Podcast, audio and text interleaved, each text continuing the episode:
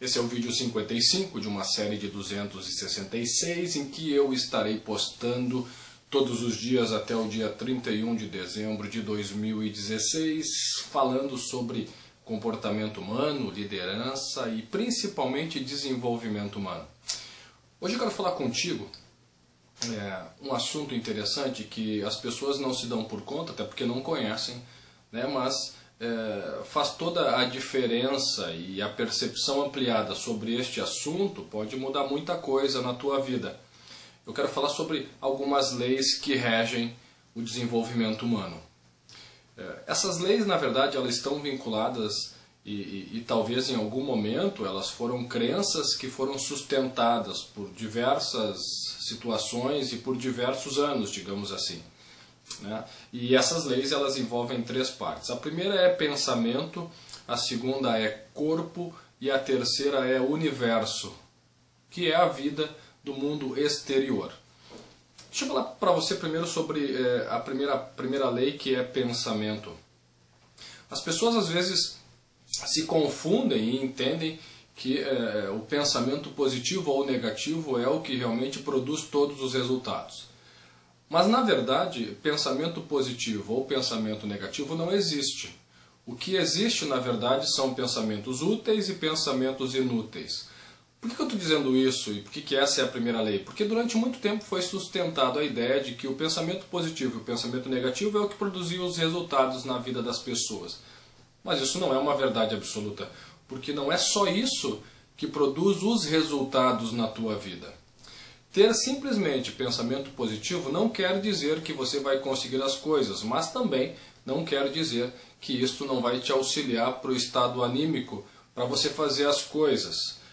Mas em vez de considerar que é o pensamento positivo ou o pensamento negativo que te dá ou não os resultados, você precisa entender se você está tendo pensamentos inúteis ou pensamentos úteis para a tua vida.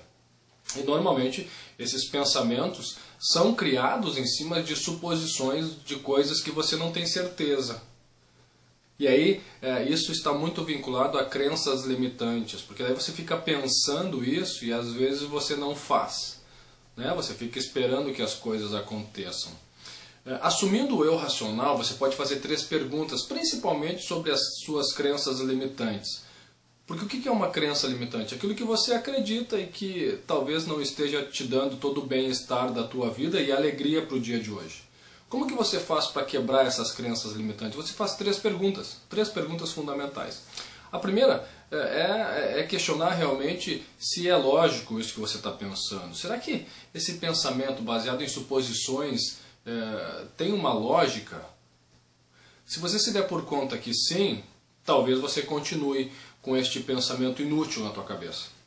Aí você faz uma segunda pergunta: será que é real isso que eu estou pensando? Isso realmente está acontecendo? Né? Ou existe realmente a possibilidade de acontecer? Se você der uma resposta afirmativa sobre isso, talvez ainda continue sustentando este pensamento inútil. Mas aí você faz uma terceira pergunta que realmente está vinculada à atitude e a assumir responsabilidade de mudar o foco daquilo que você pensa. Você se pergunta, é útil eu ficar pensando sobre isso? Se você negar este, esta afirmação de utilidade do teu pensamento, você tem toda a capacidade e toda a possibilidade de mudar o foco e a percepção.